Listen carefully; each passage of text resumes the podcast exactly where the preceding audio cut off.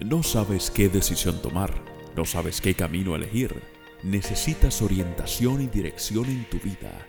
Detente solo unos minutos y reflexiona en cómo lo hizo Jesús con el pastor Rafael Escobar.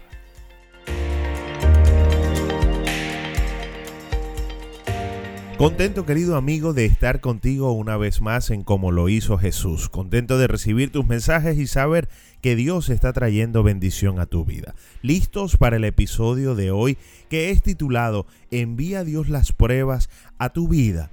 ¿Será que todo esto del COVID salió de las manos de Dios? ¿Será que la depresión por la cual estás pasando es culpa de Dios?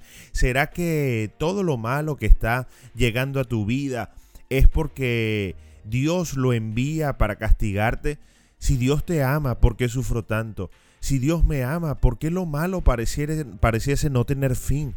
Si Dios en realidad dice que soy su hijo y que quiere lo mejor para mí, ¿cómo es que me hace sufrir tanto? Sabes que esa pregunta es muy vieja. Esa pregunta, la teología, el estudio de Dios la conoce como teodicea.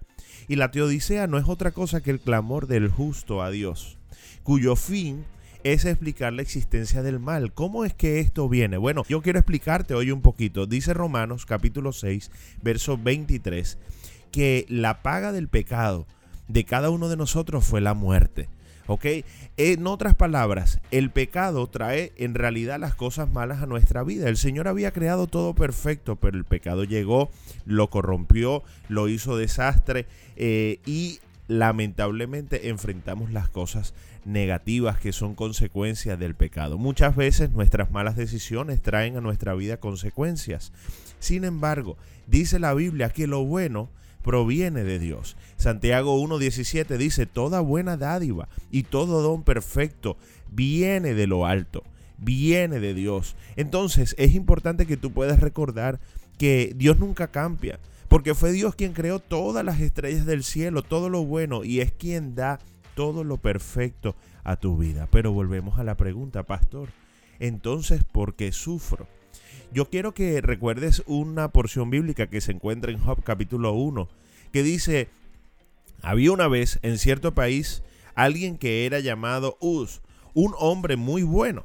Recuerda, Job era muy bueno, honrado, siempre obedecía a Dios en todo y evitaba hacer lo malo. Se llamaba Job y era hombre más rico en la región del este. Tenía siete hijos y tres hijas y muchos esclavos a su servicio. Además era dueño de siete mil ovejas, tres mil camellos, mil bueyes y quinientas burras. Los hijos de Job hacían grandes fiestas y siempre invitaban a sus tres hermanas para que comieran y bebieran con ellos. Eran tantas las fiestas que hacían que se iban turnando entre ellos. Después de cada fiesta, Job llamaba a sus hijos y celebraba una ceremonia para pedirle a Dios que les perdonara cualquier pecado que pudieran haber cometido. Se levantaban muy temprano y le presentaban a Dios una ofrenda por cada uno de sus hijos. Job hacía esto pensando que tal vez sus hijos podrían haber ofendido a Dios o pecado contra él. Para Job esto era una costumbre de todos los días. Pero sabes que esta familia que era próspera, este Job, que era en realidad eh, de mucho dinero, de, mucha presencia, de, de mucha importancia, recibe la visita de un ángel acusador. Y el día que los ángeles tenían por costumbre presentarse ante Dios, llegó también el ángel acusador y le dijo a Dios, hola, ¿de dónde vienes? Y este contestó, yo vengo de recorrer toda la tierra. Entonces Dios le preguntó, ¿qué piensas de Job? Mi fiel servidor. No hay en toda la tierra nadie tan bueno como él. Siempre me obedece en todo y evita hacer lo malo. Y el ángel mira lo que le responde, le dice, claro, Job te obedece. Es por puro interés. Tú siempre le proteges a él y a su familia, cuidas de todo lo que tiene y lo bendices. Sus vacas y ovejas lo llenas de bendición en toda la región, pero yo te aseguro que si lo maltratas y le quitas todo lo que tiene, te maldecirá en tu propia cara. Entonces Dios, mira lo que hace, Dios no envía el mal, pero lo autoriza a que Job pase por esas pruebas. Muy bien, haz lo que quieras con todo lo que tiene, pero a él ni lo toques.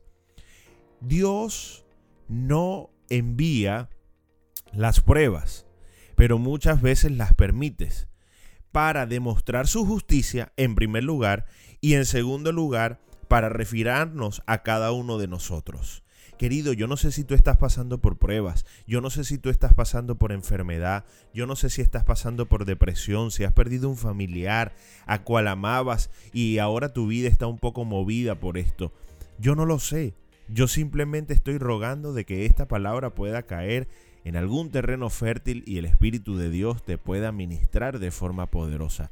Ahora lo que yo sí sé es que Jesús está dispuesto a tomar tu dolor, a restaurarte, a sanarte, a darte una nueva oportunidad si tú crees en Él. ¿Sabes? Una vez en la Biblia se registra una historia muy triste. Lázaro era amigo de Jesús. Así que lamentablemente él le enferma, él se muere y llega Lázaro entonces allí a encontrarse con la familia que estaba llorando por la pérdida. Jesús también llora. Él llora por su amigo. Y hay un momento de tribulación muy fuerte. La prueba había llegado a ellos. Sin embargo, Jesús le contesta, así es como lo hace Jesús. Y le dice a Marta y a María, ¿no te dije que si confías en mí verás el poder de Dios? La historia se resume rápidamente, no tengo tiempo para terminarla en detalles, pero después de cuatro días de Lázaro haber muerto, él se colocó al frente de la tumba y dijo, quiten la piedra, y pronunció estas palabras, Lázaro, ven fuera. Así es como lo hace Jesús. A pesar de tus pruebas, si hoy tú crees en el Señor Jesucristo, verás la gloria de Dios. Así fue y así es como lo hizo Jesús. Que Dios bendiga. ¿Viste la bendición que recibes en solo minutos? Te invito a que selecciones a cinco amigos a los cuales puedes enviar este mensaje para recibir bendición. Envía tus pedidos de oración vía WhatsApp al 503-724-7340. Será hasta la próxima. Dios te bendiga y recuerda vivir como lo hizo Jesús.